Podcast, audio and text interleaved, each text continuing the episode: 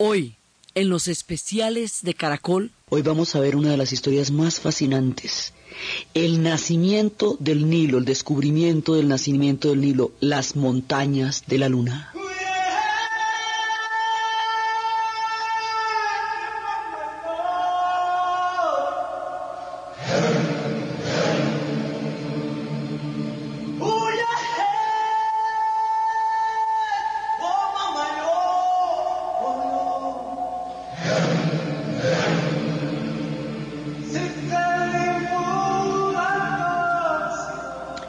Del Nilo. Esto atrajo cualquier cantidad de gente. Si el Nilo es el origen de toda la vida del antiguo imperio, de todo el tiempo de los egipcios y de su realidad actual, si el Nilo es el milagro más grande que se ha conocido para hacer posible la civilización de un pueblo, si el Nilo daba todo lo que el hombre necesitaba para vivir y para morir y lo sigue dando, era por toda su importancia, por su majestuosidad, por su belleza, por su grandeza y por su profundo significado, la pregunta viene por su propia magnificencia, ¿de dónde viene el Nilo? ¿Dónde nace el Nilo? Esta pregunta va a costar la vida, la miseria, la enfermedad, la salud, la locura, el delirio, el debate de toda una generación. Ir a buscar esto en el siglo XIX, ir a buscar al África en el siglo XIX a buscar el nacimiento del Nilo, es como actualmente, como en el siglo XX ir a la Luna. La búsqueda del nacimiento del Nilo es comparable al, al momento del siglo XIX con toda la epopeya espacial del siglo XX. Y como siempre, y para empezar, nos remetimos a Ptolomeo. Ptolomeo, en los tiempos de las dinastías griegas, este Ptolomeo que es el, el, el, el, físico, el astrólogo, el que va a establecer el sistema de astronomía. No es exactamente el Ptolomeo de, la, de las dinastías de gobierno, sino el que va a dejar sentado el sistema de, de astronomía y de astrología que va a guiar el mundo hasta las épocas de Copérnico. Este tipo, 150 años antes de Cristo, dijo que el Nilo nacía en las montañas de la luna y dejó un mapa, muy, un bosquejo muy, muy tenue, una pista. Solo eso, una pista en las montañas de la luna. Y ahí empieza la pregunta, solamente eso, en las montañas de la luna, dice él, nace el Nilo. Sonaba como una metáfora en su momento. Y es todo lo que hay. Los romanos, cuando querían decir que alguien estaba buscando algo imposible, para designar lo que no podría ser encontrado, lo que no podría ser nunca visto, decían, ah, aquel está buscando el nacimiento del Nilo. Y eso queda como buscar un opispirispis, pues una cosa absolutamente intangible, es que está buscando el nacimiento del Nilo. Y eso se volvió un adagio popular y una pista. Cuando empieza el descubrimiento, todo el siglo XIX va a tener toda la locura del descubrimiento del pasado y de la revolución industrial y del futuro, el siglo XIX es uno de los puntos más interesantes de la modernidad, porque es cuando se descubre toda la egiptología, es cuando empieza la revolución industrial, cuando se moderniza Egipto y cuando empieza toda la travesía por el descubrimiento del nacimiento, las montañas de la luna. Entonces, el primero que va a, remontar eso es un suizo que se llama John Lewis Burckhardt. Este es un lingüista y es un tipo el primero que va a traducir no, no las obras del árabe al inglés, sino las obras del inglés al árabe. Él es el que les va a traducir Robinson Crusoe a los árabes. Este tipo fue lo primero que tenía que hacer para buscar esta, para buscar el nacimiento del Nilo es remontar, por, por lo menos remontar lo que es el Alto Nilo, la Nubia. Este tipo, este suizo, John Lewis Burkhardt, es el primer europeo, el primer blanco, que remonta la Nubia, que empieza a mirar más allá de lo que va a ser el Alto Nilo. O sea, todo empieza a pasar por lo que hoy es el Sudán. Entonces, este, pero ¿cómo? Pues porque con su cara suizo, pues eso va a quedar difícil. Este tipo se disfraza. Se va a disfrazar de turco. Como sabía tal cantidad de lenguas, entonces empieza a mezclarse con los traficantes de las caravanas. Y tenía una pinta de mendigo en donde es casi un hombre rayano en la miseria cuando va y por las noches cuando a escondidas, cuando nadie lo está mirando escribe, va llevando los diarios porque no pueden pillarse que el hombre sabe escribir, en esa época era muy raro. Entonces, el hombre va va internándose y va protegido por su, por su ostensible pobreza. El tipo se va metiendo, solamente llevaba dos vasos, un cuchillo y una cuchara y con eso hace el recorrido de todas las rutas y el hombre se va metiendo, eso lo humillaron de todo porque parecía un indígena, pues una persona desprovista de, cualquier cosa. Este personaje, en esa entrada a Nubia y en esa entrada al interior, va a descubrir Abu Simbel. ¿Se acuerda que estábamos hablando de la primera vez que alguien habló de Abu Simbel? y que después vinieron otros hasta cuando David Roberts, enloquecido por los relatos de Abu Simbel, va a verlo y lo descubre y lo pinta. Pues este es el mismo suizo, el mismo que va a descubrir la Alta Nubia, el, Nilo, el Alto Nilo, ese tipo es el que descubre Abu Simbel. Y lo descubre porque va a encontrarse con que había unas tribus que periódicamente eran asoladas por otra tribu que llegaba a robarlas una vez al año entonces se refugiaban en el templo de Abu Simbel para poderse ocultar de los saqueadores que venían una vez al año a robarlos. Entonces él, mimetizado, camuflado entre estas tribus, va a lograr eh, conocer por primera vez, es la primera persona que va a ver a Abu Simbel y la primera persona, el primer europeo que va a ver, digamos, la primera persona blanca que va a ver, em, que va a ver Nubia. Este tipo va haciendo todos sus descubrimientos y él va viajando de los 28 a los 33 años. A los 33 años muere, casi nadie de los de las historias que tenemos hoy va a durar mucho, porque esto es agotador.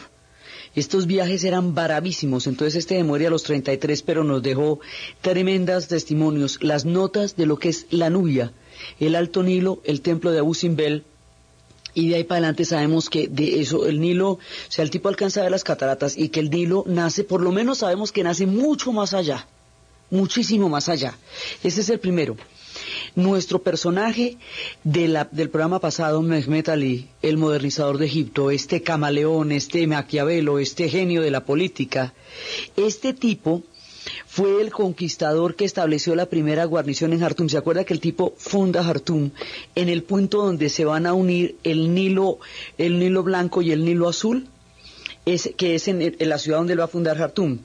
Entonces, porque hay un Nilo que nace en Etiopía y que se junta con el otro y eso es el punto donde se unen es Jartum. Este tipo, en la confluencia del Nilo blanco y el Nilo azul, entre 1839 y 41 envía tres expediciones para navegar el río. Pues la más fácil es navegarlo, a ver dónde es que, dónde es que nace, pues cierto. Pero no. Resulta que las tres expediciones que Mehmet Ali, nuestro modernizador de Egipto, manda para saber dónde nace el Nilo fracasan. ¿Por qué? Porque hay rápidos, hay cataratas. Y esos rápidos impiden la navegación, pero además el papiro, que está alrededor del Nilo. Acuérdese que el señor del Alto y, Bajo Nilo era el señor del papiro y del loto. El papiro se vuelve como una especie de buchón, se hace como una especie de, crea, digamos, bloques vegetales que impiden la navegación como pasa pues donde se hacen los buchones de la laguna, que no pueden, en las lagunas que no pueden pasar por ahí las embarcaciones porque quedan enredadas en el buchón, pues algo parecido es lo que produce el papiro. Entonces los rápidos, las cataratas, el papiro hacían que el río no fuera navegable hasta el punto de poder saber dónde nace. Entonces, pues lo mismo, ya llegamos un poquito más allá de Nubia, pero en todo caso esto no se puede navegar. Entonces fracasan las tres expediciones por la jungla y el papiro. Luego, todo esto va sucediendo a lo largo del siglo XIX. Luego van a llegar un par de pastores protestantes alemanes, todos vestidos de negro, con un paraguas, se veían chistosísimos en ese clima y en ese calor tan tenaz. Y estos vestidos de negro, Biblia en mano y paraguas en la otra. Y empiezan a establecerse en lo que actualmente es Kenia, para hacer traducciones de, de la Biblia al Swahili. Y empiezan a tratar de evangelizar las tribus. Ellos van a buscar el contacto con la tribu Kamba, es allá donde quieren. Y resulta que se van a encontrar adentrándose en la expedición con que hay un punto en el corazón del África donde hay unas montañas nevadas que tiene chátar en la punta, con una nube encima blanca como una especie de mantel. Esas montañas tienen nieves perpetuas y, se, y suben a 5.895 metros de altura. Esas montañas se llaman, Kilima significa montaña y Yaro significa caravana. Son las montañas de las caravanas, el Kilimanjaro y como son nieves perpetuas lo que tiene, esas son las nieves del Kilimanjaro, eso sería después una película con Avar Garner y con que sería más adelante. Esas tribus allá descubre que existen esas montañas. Eso no era posible, nadie se lo imaginaba. Estos misioneros, con su Biblia y sus paraguas, alcanzan la alucinante visión del Kilimanjaro.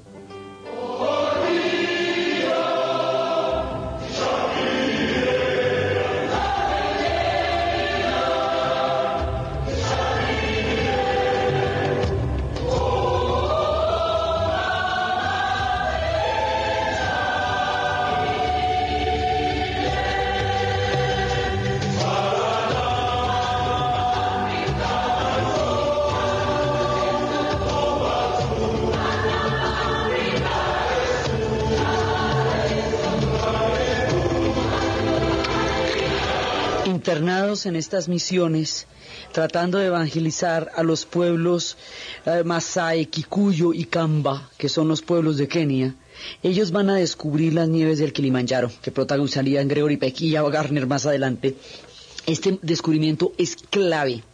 Es clave porque, bueno, nadie les va a creer, ¿no? Porque la visión que tienen los europeos de África es una superficie ardiente, totalmente eh, calcinada por un sol permanente, desprovista de montañas de gran altura. Mucho, geográficamente no hay antecedentes de lo que ellos están viendo. Entonces ellos lo que hacen es registrar, porque para que Ptolomeo nos diga que esto queda en las montañas de la luna, hay que descifrar qué quiere decir eso porque parecerían palabras del oráculo griego y acuérdense que el oráculo griego era confuso en la vida. Entonces, esta gente se la va a pillar que sí existen nieves perpetuas, o sea, ¿por, qué se podría llamar de alguna manera las montañas de la luna? Porque ahí hay valles y ahí hay mares, hay lagos grandísimos ahí. Entonces empiezan a pillarse como una pista, como un punto donde podría quedar algo que describimos como las montañas de la luna por su color, porque hay valles y todo y hay mares ahí. Entonces, si existen esos lagos y esa luna de los que, de los que hablaba Ptolomeo, por lo menos sí están. Y estos son pues un par de misioneros completamente, ellos no van sino completamente llevados de su fe y no más. En la llegada de ellos, pues les dicen que están locos, van ante la Sociedad Geográfica, Real Sociedad Geográfica, la Royal Geographic Society de Londres, que era la que mandaba la parada ahí, junto con Inglaterra en ese momento, y les dicen no, que estos están completamente locos, que qué es eso, que cómo van a, decir que hay montañas de una altura mucho mayor a cualquier monte que pueda haber en Europa, porque 5.800 es una cosa bastante seria, entonces no les creen. Pero de todas maneras, allí hay una pista que hay que ir a averiguar entonces empiezan las expediciones. en todo caso, la sociedad geográfica va a nombrar el personaje para ir a la expedición a tratar de buscar el nacimiento del Nilo. Este tipo del que vamos a hablar ahorita es uno de los personajes más fascinantes que pueda aparecer en cualquier historia que uno cuente de cualquier parte. Se llama Sir Richard Burton y él con Specs va a protagonizar una de las grandes expediciones para entender dónde nace el Nilo. Este tipo, a los 35 años, es el jefe de la expedición, Burton. Se llama como el actor, pero no es el actor. Existe un año, un siglo antes. Este tipo se va a ir dirigiendo a los 35 años la expedición de la Sociedad Geográfica de Inglaterra, de la Royal Geographic Society, buscando el origen del Nilo. Burton describen es un personaje excesivo, extremo, inverosímil, un paradigma del erudito aventurero, un militar, un científico, un explorador, un personaje inclusive demasiado extravagante para haber sido aún protagonista de novelas. Este es uno de los, de los viajeros románticos, este es uno de los paradigmas. Este tipo fue hasta agente secreto. Este tipo es de los personajes más impresionantes. Hablaba 29 lenguas hablaba 50 dialectos, era capaz de mimetizarse y pasar como nativo en todas las regiones, se disfrazó de afgano y fue el primer hombre, el primer blanco europeo en llegar a la Meca disfrazado de afgano porque a la Meca no pueden llegar los infieles, es la peregrinación del Islam. Entonces el tipo se disfrazó de afgano y pudo ver con sus propios ojos la Kaaba y la Meca y también fue a la ciudad sagrada de Harare en, en Somalia. Se disfrazó de gitano, fue buhonero, fue derviche, fue santón en el Pujab fue el, primero pues que llegó a Harari en, en, la sagrada Somalia y el primero que llegó a la Meca. Y este personaje pues era era completamente era un hombre fuera de época porque existe en la era victoriana. Le va a tocar toda la era victoriana. Y este tipo con esa diversidad, con esa capacidad para entender el mundo en un mundo tan conceptualmente estrecho como el mundo victoriano, que no concebía diferentes costumbres y el hombre venía dueño de todas las costumbres. Entonces él, para poder sobrevivir, en una sociedad tan cerrada como la victoriana de esa época, tan clasista y tan, eh, tan montada en un sentido de la superioridad únicamente de lo europeo y únicamente de lo británico, todavía el sentido del descubrimiento, que el descubrimiento es cuando los europeos descubren algo como si no pudiera haber existido 70 siglos antes. Entonces, este tipo, que tiene una diversidad en la cabeza muy grande, para poder sobrevivir en esa sociedad, va a desarrollar cuando conozca a los chiitas y cuando conozca a los sufíes y cuando conozca a los diferentes pueblos, va a desarrollar de los chiitas el arte del disimulo, la taguilla. La taquilla es un antiguo arte, como los chiitas siempre fueron una secta perseguida.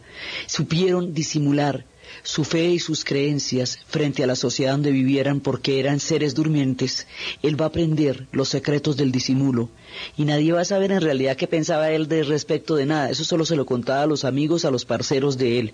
Pero sus, la cantidad de obras que él escribe describen el mundo que él vio, nunca la persona que él era.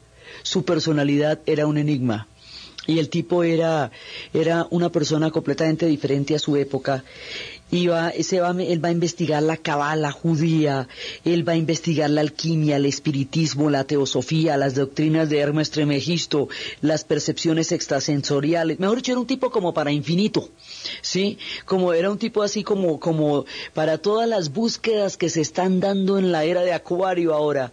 Pero pues calcule, en la era victoriana, cuando la utopía del progreso, cuando la época de la oda a la tecnología y a la civilización europea, este hombre entendía que el mundo era ancho, infinito y lleno de otras orillas y se fue a explorarlo. Medía 1,90 y tenía una cicatriz eh, impresionante que le habían dado de un lanzazo en un enfrentamiento contra alguien de una tribu fue el pionero de los estudios etnológicos, era, bueno, y, era agente secreto, o sea, uno de los que estaba metido en todo el gran juego que es lo como se llama a la geopolítica de la Gran Bretaña, en ese momento entre Inglaterra y Rusia. Este tipo es el que va a traducir para los occidentales y él por ese y es por él que conocemos el Kama Sutra, el Arangaranga que son los, los, libros del placer, o sea, todo lo que son los libros del placer, el jardín perfumado de los árabes, el arangaranga de los, de los hindúes y el Kama Sutra del hinduismo, los va a traducir Richard Burton al inglés y es por el que se conoce, y va a traducir otro libro por el cual el mundo lo conocerá siempre, es el primer traductor a lengua inglesa para los occidentales directamente del árabe de las mil y una noches. Este tipo tradujo las mil y una noches y es por el que se conoce. Una, el Arangaranga y el Kama Sutra los tradujo del hindi y esto los va a traducir del árabe. Entonces, este personaje va a ser, y por supuesto, su sentido del mundo es completamente diferente, de la moral, de todo. Él se casó tuvo un matrimonio muy, muy largo y muy feliz con una mujer Elizabeth que era católica. Y en aquella época en Inglaterra los católicos estaban out. Entonces eso quedaba tan exático como si hubiera traído una princesa del corazón del África para casarse con ella. Y con esta mujer estuvo y tuvo un matrimonio súper chévere durante mucho tiempo. Richard Burton es el personaje que va, en el que se inspira eh, Reiner Kipling para sus obras.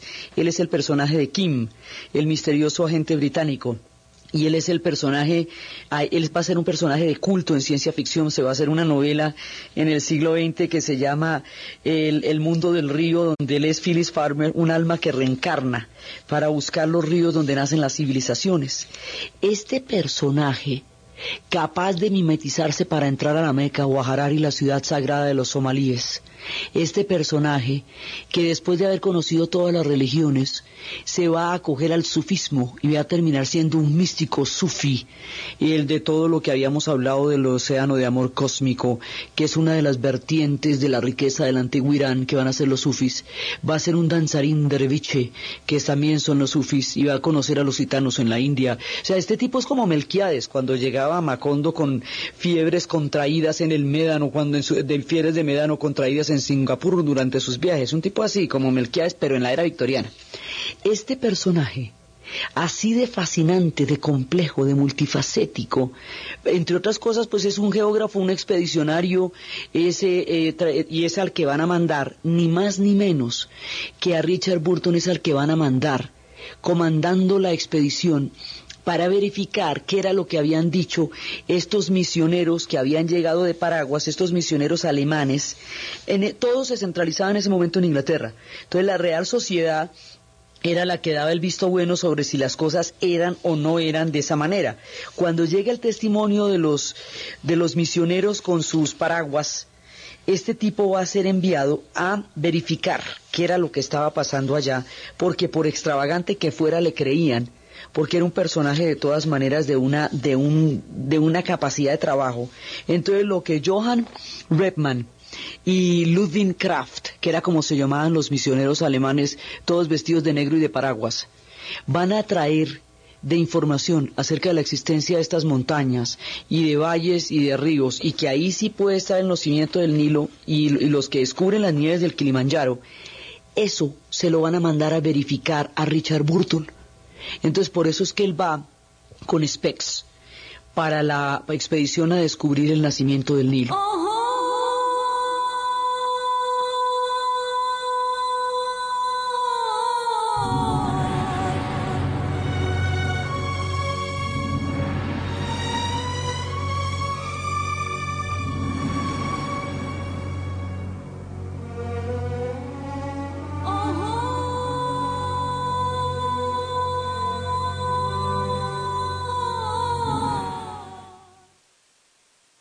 Es la hora, Pepsamar Reflux. En Caracol Radio son las...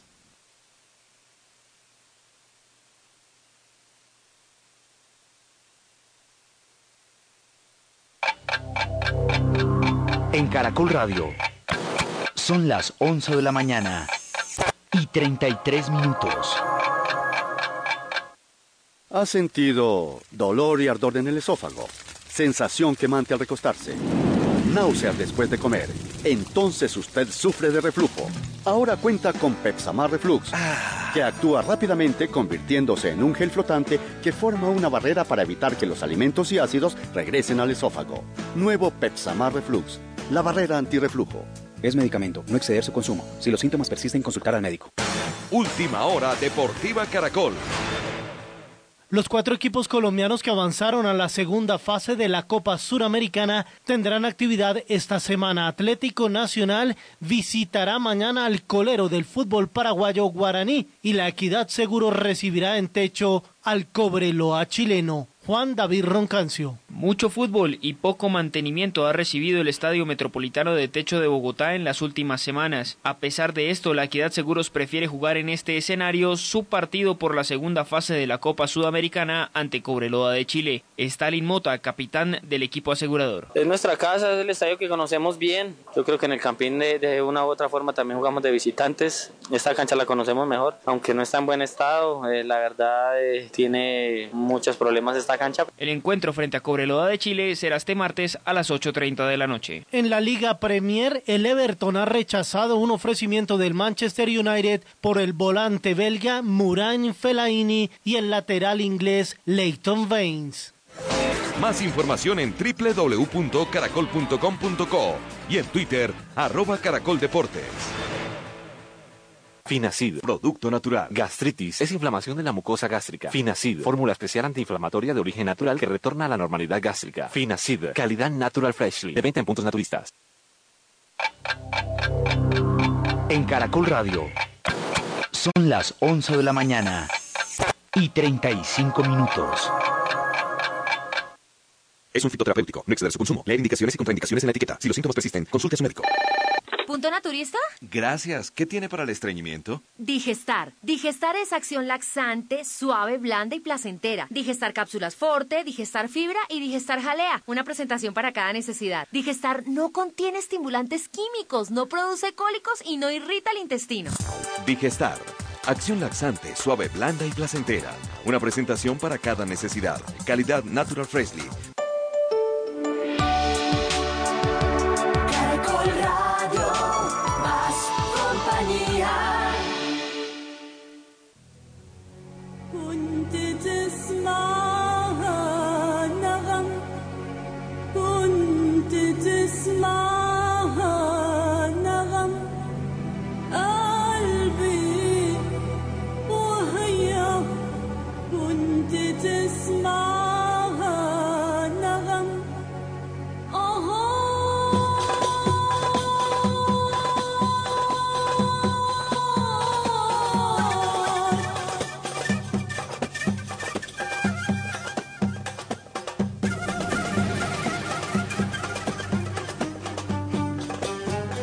Continuamos en Especiales Caracol con Diana Uribe. Esta expedición va a ser dolorosísima, dolorosísima porque van a enfrentar muchas cosas. Ellos van a enfrentar, les va a dar desintería, les va a dar malaria, van a perder, van a tener las cegueras temporales que son enfermedades que dan allá. Van a estar eh, con la visión borrosa, con un permanente dolor de oído. Imagínese usted hagas este viaje con un dolor de oído para que vea cómo le queda de tenaz la cosa.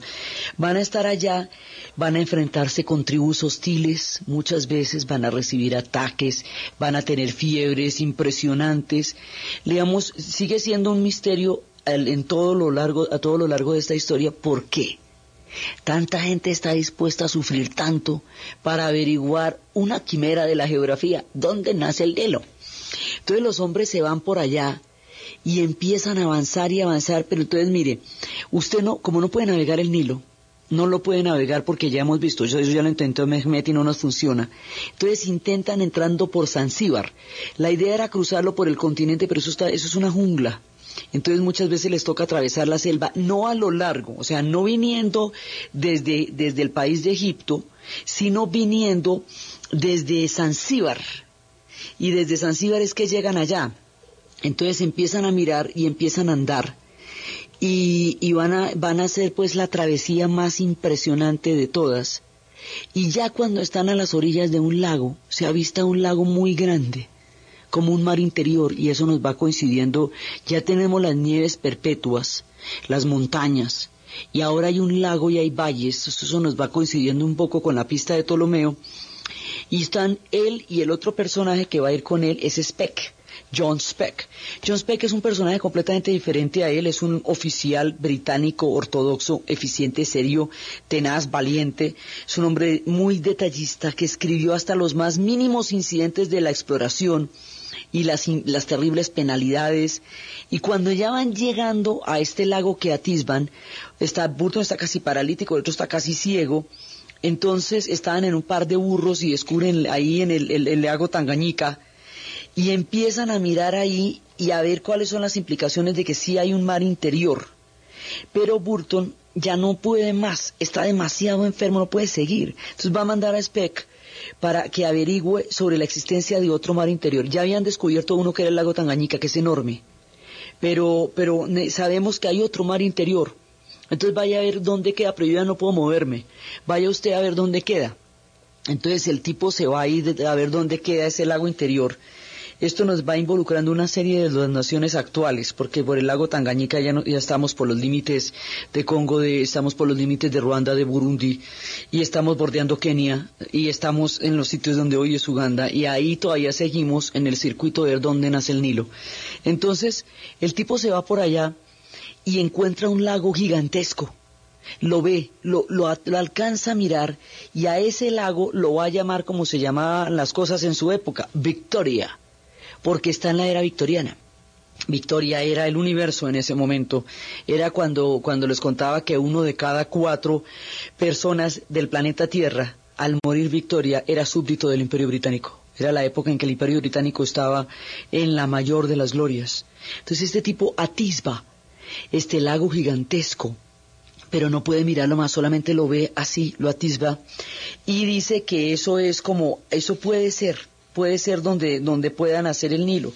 Entonces, después de mirar ese lago, al que va a llamar el lago Victoria, el lago más grande que hay en África, se devuelven, pero ya vieron el mar interior de donde pueden hacer el Nilo.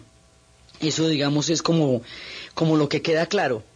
Entonces van a regresar, pero Burton está enfermo y en el regreso le toca quedarse 15 días y mandar a Speck solito ante la sociedad británica y le dice, yo veré pilas, no vaya a abrir la boca hasta que no llegue yo, porque esto es un viaje que hicimos los dos y yo soy el jefe de expedición y esto lo descubrimos ambos. Entonces no me va a poner de avión, usted me espera y los dos hacemos la exposición de lo que descubrimos ante la sociedad geográfica. Pero la naturaleza humana juega malas pasadas y Speck no va a ser tan derechito como Burton pensaba.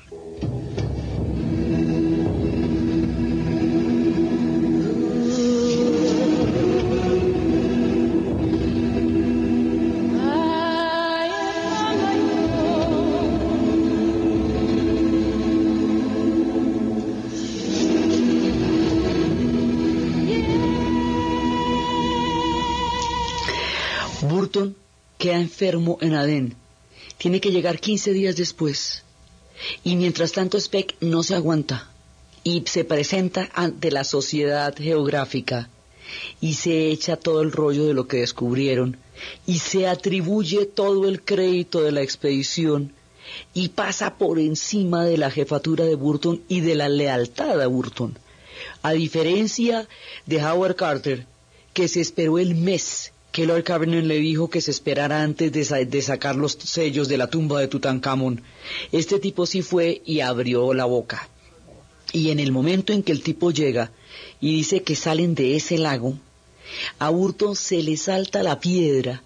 Semejante personaje que es Burton, agente secreto y todo, usted piensa que Burton está pintado en la pared, Burton no está pintado en la pared. Entonces el tipo no se va a aguantar que le vayan a hacer una cosa de esas. En una de las expediciones más importantes de todo el siglo XIX, que era además un reconocimiento del otro mundo que lo llevaran, lo mandaran como jefe de la expedición, a un personaje que va a conocer todo, que era digno del entendimiento de todos los mundos porque fue capaz de ver todas las civilizaciones que existieron en su época le cabían en la cabeza a este personaje. Para que venga el otro y simplemente por el problema de que este estaba enfermo, se lee adelante y se atribuye el cuento. Entonces dice, bueno, además porque como Burton no alcanza a llegar, él tiene la visión ya borrosa de lo enfermo que está en ese momento, entonces el que llega a ver el lago es Speck. Entonces Burton le dice, bueno, entonces ¿sabe qué? Si usted dice que ese es el nacimiento del Nilo, pruébelo. Usted vio un lago grande, a ver qué, ¿de dónde va a sacar usted que ahí, de ahí nace el Nilo? Entonces Burton lo que hace es que le genera una polémica en la cual le- lo, lo reta a que pruebe que realmente encontró el nacimiento del Nilo. El tipo no lo puede probar porque, pues porque no existe en esa época lo que se necesitaría para saberlo de verdad, verdad, la aviación. Después les contamos por qué era que esto no se podía descifrar de la manera como estaban planteadas las cosas en el siglo XIX.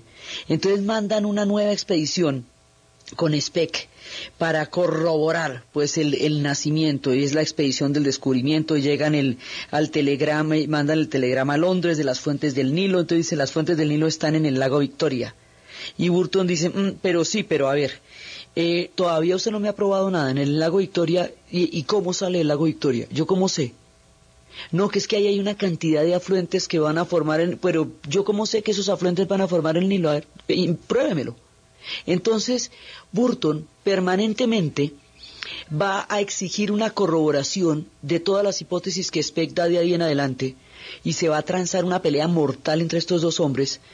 Van a permanecer todo el tiempo peleando los unos contra el uno contra el otro. Y finalmente, cuando ya Burton está totalmente recuperado y cuando Speck ya regresa de la nueva expedición donde corrobora donde va a poder probar de una vez por todas el nacimiento del Nilo y se va a dar el debate ante la sociedad geográfica y el mundo va a dirimir por primera vez este enigma, y va a quedar claro todo lo que tiene que ver con esto, la noche anterior al gran debate, en que Speck se miraría con Burton frente a frente para dirimir lo que es el gran debate del enigma del nacimiento del Nilo, tiene un accidente de cacería, se dispara con una escopeta o digamos, es un accidente de cacería y Speck muere, ¿cómo les parece? Y al morir Speck, la noche anterior al debate, nunca se dio este careo. Burton moriría a los 80 años, es de los que más duró de toda la gente que hizo estas vueltas, y Speck nunca podría corroborar ante la sociedad real su descubrimiento y quedaría en vilo el debate que, tras, que hizo amargó la vida de estos dos hombres porque después del momento en que Speck abre la boca y Burton siente que lo traicionó, los dos serían archenemigos. El destino no les daría esa cita, ni a ellos ni al mundo en ese momento. Así que estando a las puertas de la corroboración del origen del Nilo, la, hipótesis queda en el aire porque la muerte de Speck nos deja otra vez mirando un chispero. Entonces siguen apareciendo testimonios. Samuel Baker, que es un cazador de elefantes de Ceilán, va con su esposa húngara Florence y describe otro lago que lo va a llamar Alberto y afirma que encontró una fuente del Nilo. Entonces, aquí nos enfrentamos con un poco de gente que toda afirma haber encontrado fuentes del Nilo. Entonces uno dice, pero entonces, ¿cómo hacemos? Viene del lago Victoria, viene del lago Alberto, está en las montañas de la Luna, donde queda el nacimiento del Nilo. Entonces, para poder hacer un mapa ya, digamos, para, para poder eh, dar toda la, eh, hacer todo un levantamiento de terreno sobre lo que va a ser la información que tenemos del nacimiento del Nilo, van a mandar a otro personaje muy distinto a Burton, pero un personaje de una gran talla, un hombre de un inmenso corazón, un hombre de una profunda espiritualidad, un hombre, un misionero, pero no es un evangelista porque él no, no, no mandaba el mensaje, sino que lo hacía posible a través del ejemplo un hombre que cuestionó desde lo humano y desde lo sagrado y desde lo y desde la, la física compasión hacia los seres humanos, un humanista, un tipo que tenía una idea del mundo maravillosa respecto a lo que era el sufrimiento y a lo que era el amor, el doctor Livingstone. Livingstone se va para allá. Livingstone va a ser un hombre que va a denunciar profundamente la esclavitud tanto la esclavitud que los árabes todavía tenían en la zona, porque estamos por Zanzíbar, como la esclavitud que tenían los blancos. Va a ser uno de los abolicionistas y va a denunciar desde el punto de vista ético una cosa tan terrible como la esclavitud en la época en que eso estaba muy de moda y a nadie se le ha ocurrido que eso le hiciera daño a nadie. El doctor Livingstone va a internarse allá y va a sufrir todas las penalidades de rigor, ¿no? Esto aquí toca desintería, figura malaria, el dolor de oído, la ceguera, las tres tribus que lo atacan, todo eso le va a tocar, pues mejor dicho, eso sí ni vaya a creer que usted se va a echar un mapa de eso sin que le pasen todas. Eso había como un beneficio de inventario a la que tenían que enfrentarse todo el mundo, los insectos, eh, los mosquitos de los pantanos, los pantanos mismos, la jungla, todo. Siempre que se habla de los descubridores, de los exploradores, se habla de hombres blancos, como si solamente la mirada del blanco le diera al mundo un nombre y le diera al mundo una existencia, de la gente que los ayuda, de las personas que estuvieron con ellos y que permitieron que llegaran vivos a los lugares a donde llegaron vivos como para poder echar el cuento, nunca se habla. Él tuvo dos amigos que se llamaban Uma y Susi, que lo van a acompañar toda su vida y son tan importantes en nuestra historia como el doctor Livingstone, porque sin Uma y sin Susi no hay doctor Livingstone. No es que ellos fueron los que lo mantuvieron vivo y los que van a hacer por él una travesía de una de un acto de amistad y de solidaridad y de impresionante cuando él muera. Esta gente va a hacer una cosa maravillosa por él. El doctor Livingstone se va con ellos y desaparece. Y entonces dice, bueno, ¿y ahora qué se hizo el doctor Livingstone? Y no vuelve a aparecer, el tipo no vuelve a saber nada de él. Y en aquella época, pues que no apareciera el doctor Livingstone era como tener un astronauta flotando en el espacio, sin que nadie sepa, por allá en una estación espacial, sin, sin que nadie sepa dónde están y cómo traerlo, cómo traerlo de allá. Entonces, por ese motivo, teniendo en cuenta que él no, no podía aparecer, un periódico va a financiar a otro personaje, va a empezar a, aparecer ya, digamos, y, y expediciones y todo eso para encontrar, para ir a buscar al doctor Livingstone. El otro personaje se va a llamar Henry Morton Stanley. Y estos harán una pareja triunfal en la historia, Stanley y Livingstone. Entonces, el doctor Stanley va a ser llevado allá eh, para dirigir una expedición. Una, pero esta es una expedición grande, es una expedición financiada, eh, gigantesca, y lo primero que va a hacer es eh, buscar a Livingstone. Y se va a dar la garra, va a buscar todo, va a aparecer por todas partes. Este tipo, Stanley, es un hijo bastardo, no viene de noble cuna. Toda la vida los norteamericanos lo hicieron sentir eso y los ingleses peor. Él siempre se sentía fuera del lugar donde quiera que estaba. Era, era un personaje lleno de contradicciones y de conflictos, pero cuando se iba a dirigir una expedición de 400 personas era un lulo porque para eso sí servía. Y se va a llevar. Entonces, todo lo primero que va a hacer es ir a buscar. Primero y principal va a ir a buscar al doctor Livingstone por- para saber qué pasó con él. Y si está ahí la, si está vivo, qué, qué se descubrió, qué se sabe. Y le lleva muchas provisiones. Cuando finalmente lo encuentra, lo encuentra ya a punto de morir. El doctor Livingstone está muy mal. Además ahí viene la famosa anécdota.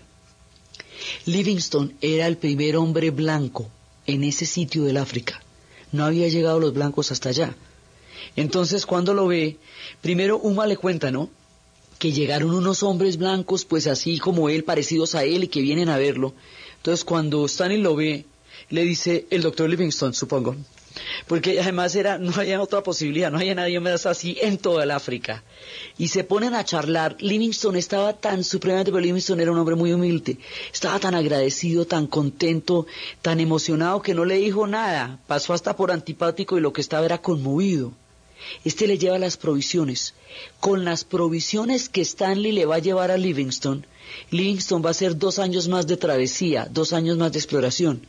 Eso le, digamos, le prolonga la vida dos años, se la salva porque el tipo ya estaba ahí. Y en ese momento lo convence de que, lo trata de convencer de que regrese a Inglaterra y que hagan, hagan juntos pues toda la historia y no lo logra convencer. Livingstone continúa atravesando el África con su corazón completamente comprometido con esas tierras y buscando este fantasma que está enloqueciendo a todos, el nacimiento del Nilo.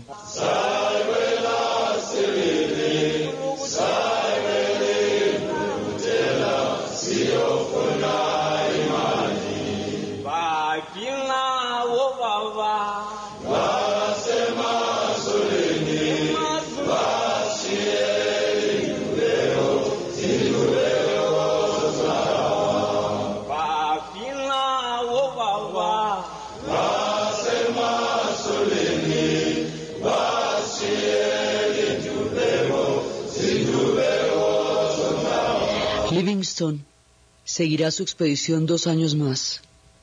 Y a los dos años va a morir.